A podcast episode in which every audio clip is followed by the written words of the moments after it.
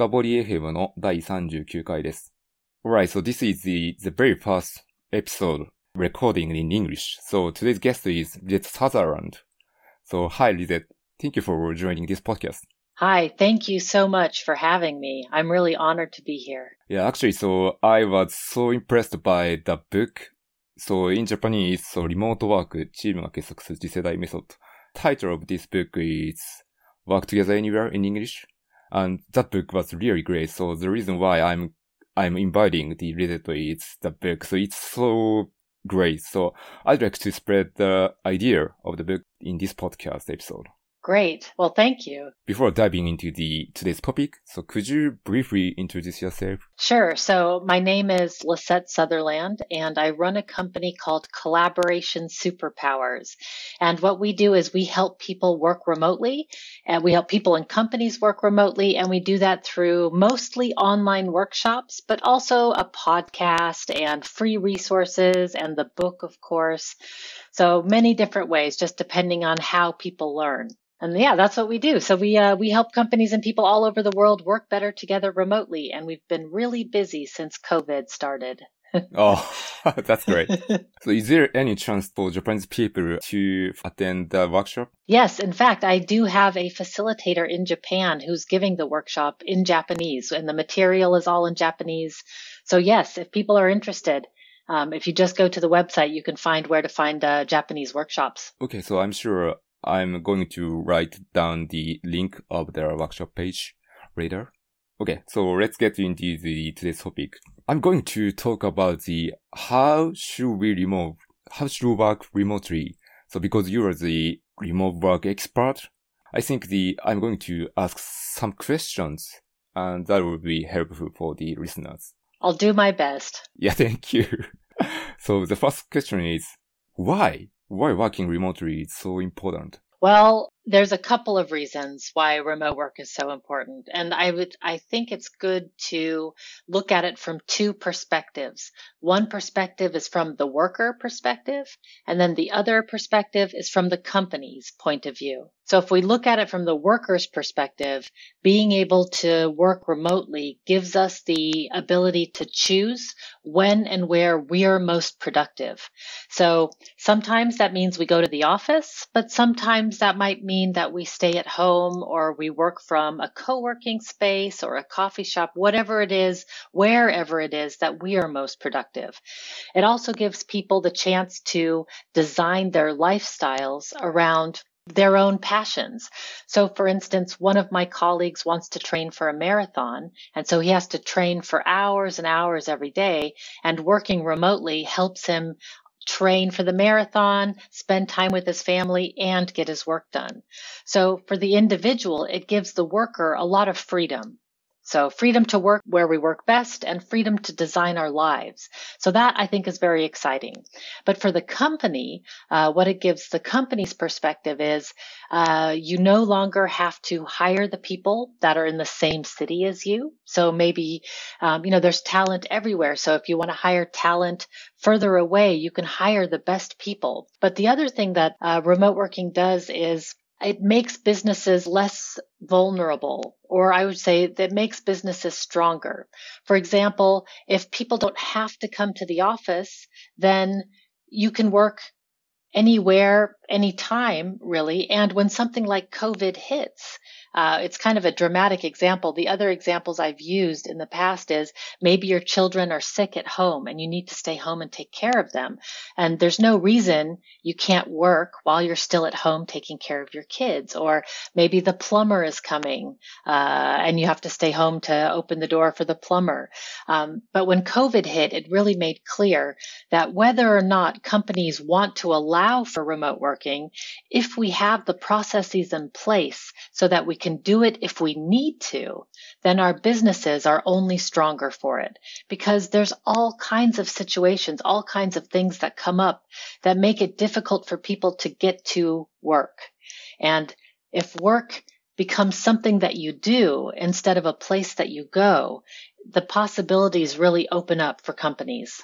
So for individuals, it's freedom. And I think for companies, it's being able to hire the best and to make your companies stronger. so that you're not affected by things like COVID or sick children. Actually, so we have lots of difficulties in hiring the people in the same city because, you know, there are lots of hiring race. But if we can hire the people from the all over the world, it should be easier to find the, the good people. Yeah. And, you know, not the best people are not always in the same city as the company. So if we can hire outside of that city, you can really get the best people and you don't have to hire all over the world. But the thing that helps also is that people can now live where they want to. So maybe people are living in Tokyo because they have to work in Tokyo. But if you could work in Tokyo but live in the countryside, then I think that would make a lot of people happier. It just depends. I really believe that remote work should be about choice. Some people really like to work in the office, like my husband. He hates working from home. He loves working in his office. Uh, so we're completely the opposite because I love working at home and I hate working in the office.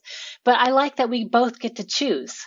So he gets to work where it's best for him and I get to work where it's best for me. And I think that for companies and for people, the choice is really important. So my favorite phrase, my favorite quote is the future of work is choice and freedom. So the people can choose the working from office or working from remote uh, home or any other places. Correct. And then that, that, that makes it, um, you know, and some people, I would say most people that I've talked to want a combination. They want to work in the office a couple days a week and they want to work at home a couple of days a week, depending on what work they're doing. So yeah, I think giving people the choice one, you make your employees happier and you make your business stronger. So it can be a win-win for both sides, but you have to do it right.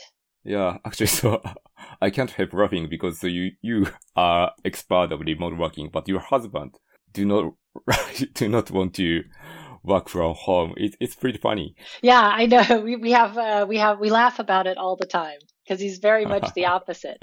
But that's where it really uh, became important to me uh, to really focus on the choice. Because I see out there, if you go on the social media, everybody says, oh, the future is remote. Everybody should be remote. And I think, no, actually, that's not good because some people don't work well at home. My husband, he just doesn't work well at home. It's just not good for him. So that's why I say it's, it's choice. So let him work in the office and let me work at home. Yeah. Yeah, your answer pretty much might make sense to me because sometimes I want to work in the workplace because some work or some task is building team. So we have to work together in some places because yeah, sure, we can remotely, like in chatting some personal things. But if we go to some, you know, outside, like some play some sports, that's better for us to build relationship or gain trust within the team. So sometimes I'd like to go outside or go go to work together. Exactly. And I think that companies hire us and we're professionals. We know what work needs to get done. So let us choose where to do it. And and then the outcome is you measure based on results, not based on how much time it took. And I think that's a much better incentive for people because I want to submit the best work possible. And if I can do it in two hours instead of eight hours, well, that's great. That should be rewarded. So it's, it's all about results and not time. And that's a, it's a different mindset. But once we shift, it's a really important one. So we should change from the you know, behavior-based performance review to the result-based performance review? I think so. So I'm going to roll to the next question. The people, I think the most people living in Tokyo work in the office pre- before COVID-19, but we have to shift the work remotely after the COVID-19 breakout. So what's the difficulties in working from home for people previously worked in the office? Well, I think anybody that has family or children at home, I think that's a big difficulty right now. And I should say that working at home during a pandemic is very different than working at home you know, in a, by choice where you have a home office.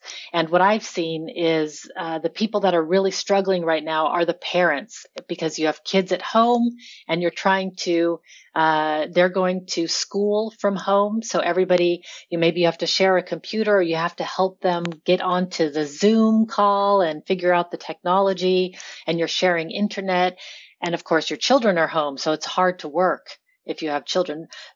My sister has, has two children. One is four years old and one is one years old. And I mean, you're, you're just not going to get any work done with two small children at home during the day. So that's a really, really hard thing that's happening. And I think the other hard thing that's happening is that people are working way too much. Way too much. Way too much. Yeah. In the past, managers did not want to let people work from home because they thought that they would be lazy. But what we see, the opposite is true, is that people want to keep their jobs and uh, they want to do good work. And because work and life sort of starts to blend, people start working longer hours and they do even more than what they did in the office. And so now what I'm hearing from companies all over the world is that burnout is starting to be a big issue for people because work and life has blended and we're just working way too much. So I think the other thing that's difficult is finding what are our boundaries for ourselves and then keeping those boundaries. So especially if you like your work. I mean, I could work all day, every day, uh, nonstop, but it's not healthy.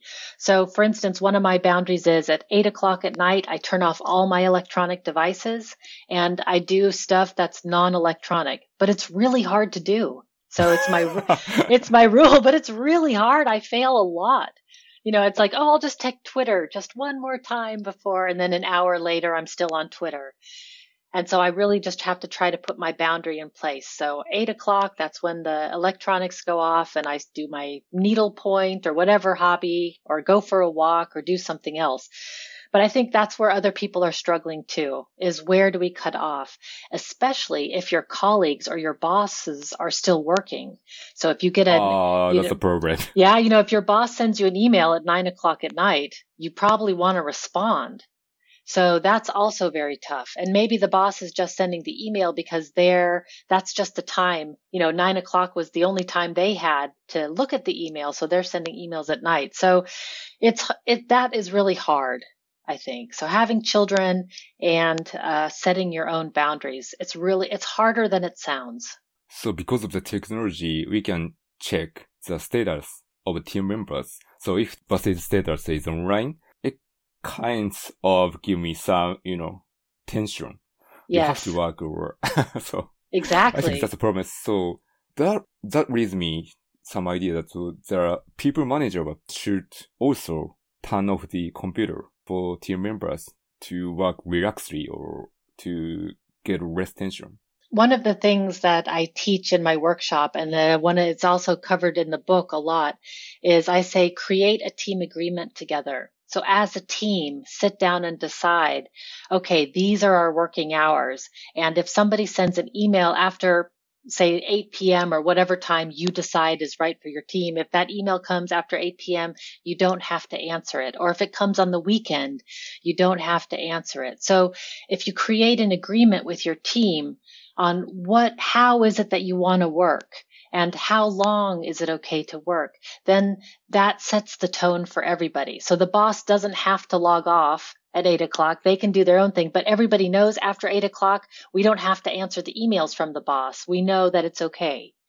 So if, if you create an agreement together, then you get rid of a lot of basic misunderstandings and you keep the, and because the team is creating the agreement together, it works for everybody on the team. So is there any concrete steps to create the teamwork working agreement? Yes. And I can send you, I have a, uh, I have a template for creating a team agreement that I can send you for your show notes. And I think I have it in Japanese.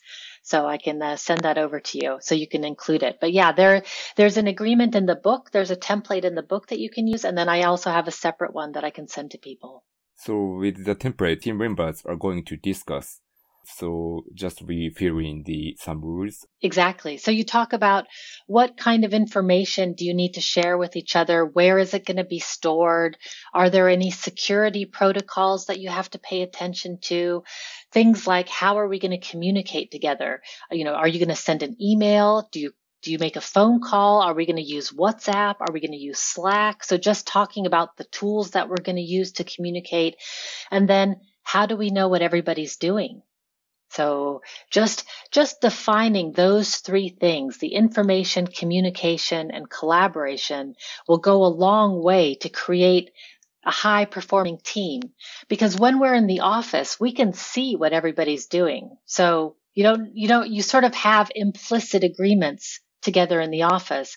But when you go remote, we don't know what people are doing. So that's why it's so important to create a team agreement together to just talk about what are the rules? Like for our team, how are we going to behave? And that agreement changes over time. So every three months you sit down again and you review the agreement and, and it should evolve over time because there's always new tools. There's new people that come on the team. Things change. And so we have to change our agreements with that. Team working agreement makes the implicit rule explicit ones. Exactly. Right? Yeah, that's cool. So we should, you know, we have to share the agreement with other teams because so some other teams take care of the so oh that team should work from the 9 a.m. to the 5 p.m. but the other team should work in the different time. Exactly. Each team decides. And if you're a manager and you are managing many teams, then your job is to keep track of the team, each team's agreement. So the manager, the difficulty for the manager is that, oh, team A has these working hours, but team B has separate agreements. They may have different working hours, but I think that's okay.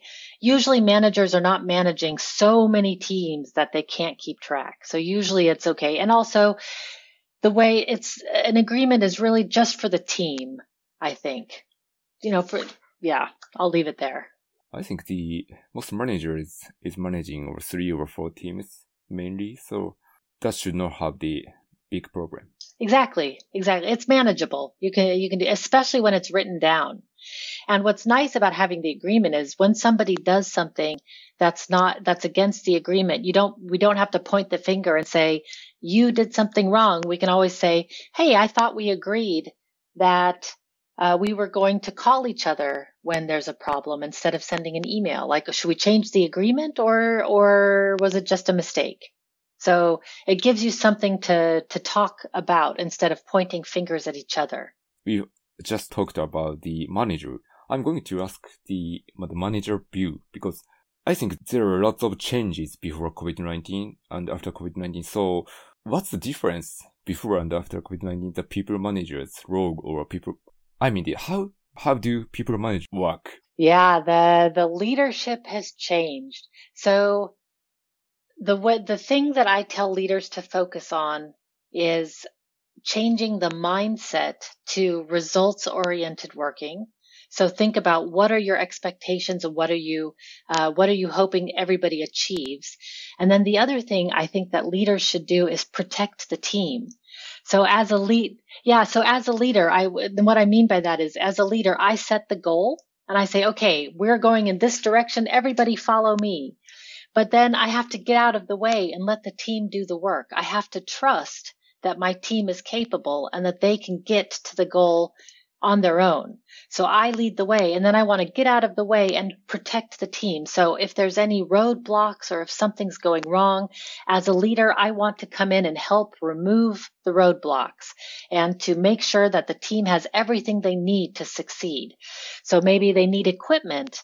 Um, or maybe they just need to talk to somebody about what's happening or so the leader takes away all the roadblocks and makes sure that the team is okay really caring for the team members.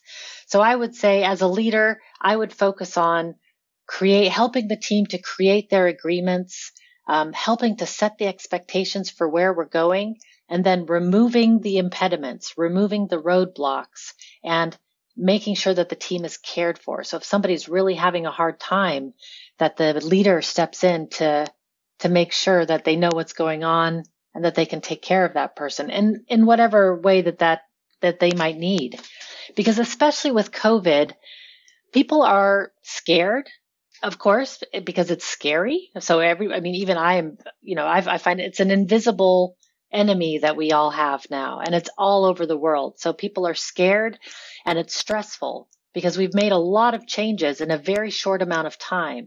And so I think that leader, that caring part of being a leader is really important right now because as, as good as your people are, this situation is affecting everybody.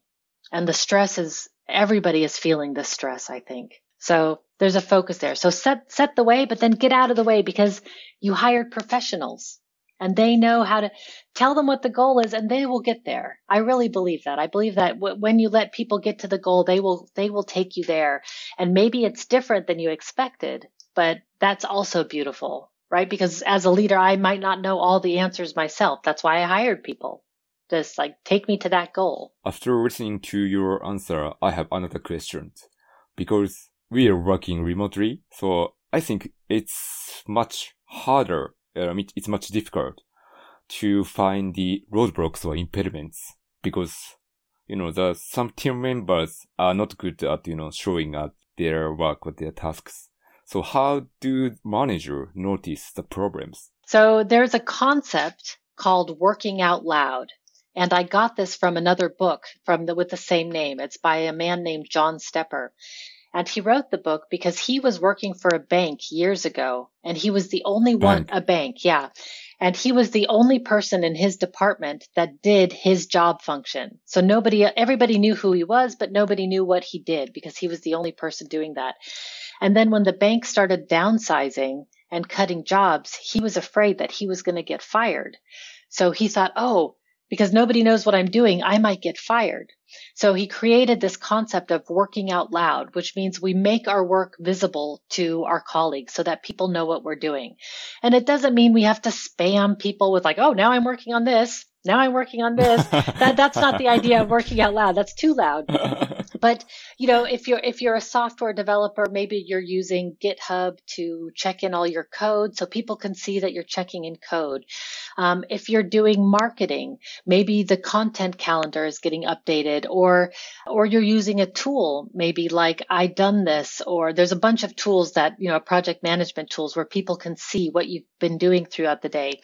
So because we can't see each other and we can't see what we're working on, we have to somehow make it more visible.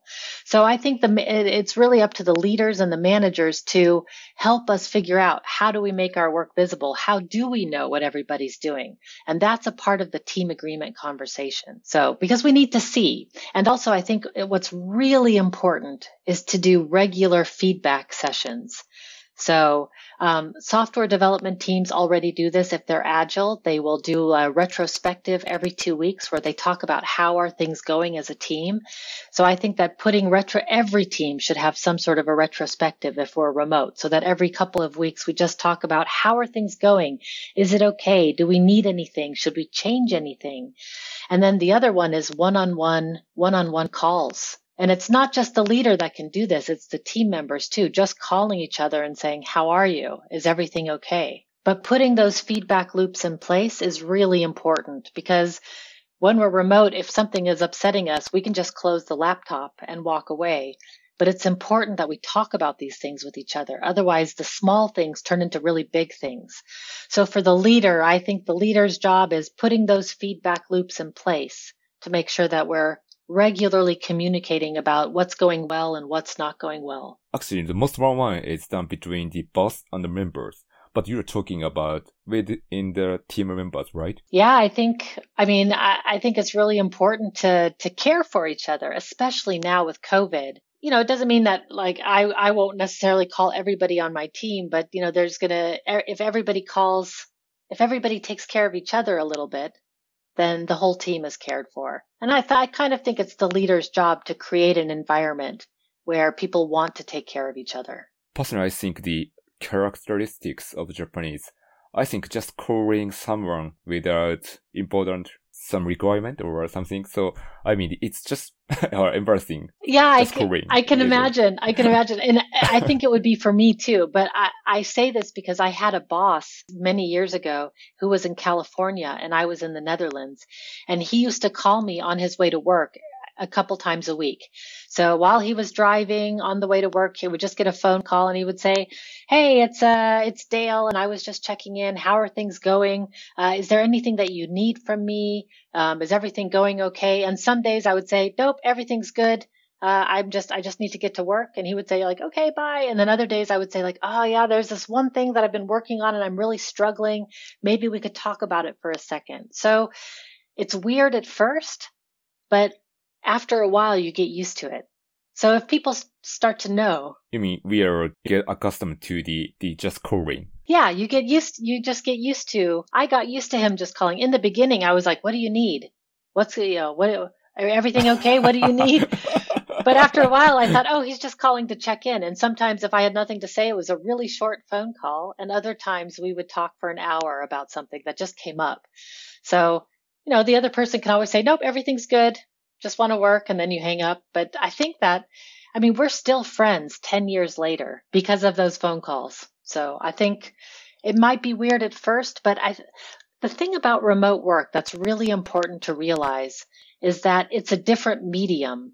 And what I mean by that is, you know, television and radio are both two different mediums. They're both broadcasting systems, but you design your content differently for each one. So radio is different than television. And I think that in-person work and remote work is a similar thing. They're similar, you know, we're, we're still working, but they're different mediums and we have to do it differently in person is different than remote. We have to just behave differently. So I think that that you know maybe those phone calls they're unnatural if you're working together in person but maybe when you're remote it becomes a little bit more natural because it's a different medium you have to behave different so the other thing that's important is not everything the there's no one right way to do it with remote work i wish there was a silver bullet formula that i could sell and just say follow this formula and you'll be fine but because it, one what works for one team doesn't work for another team. So we just have we have to experiment and see what works for us. So maybe the phone calls maybe you try it and it doesn't work at all. Totally okay. Try something different. So that's why we have to do some retrospectives to find the activity is important or not. Exactly. Because you might hear from your team that they really love it. Or you might hear from your team that they don't like it at all, in which case you try something different. You try something different. Yeah. So also I noticed that some takeaways from your talk is to keep frequency. I mean, the keep touching people frequently is a key thing. Yes.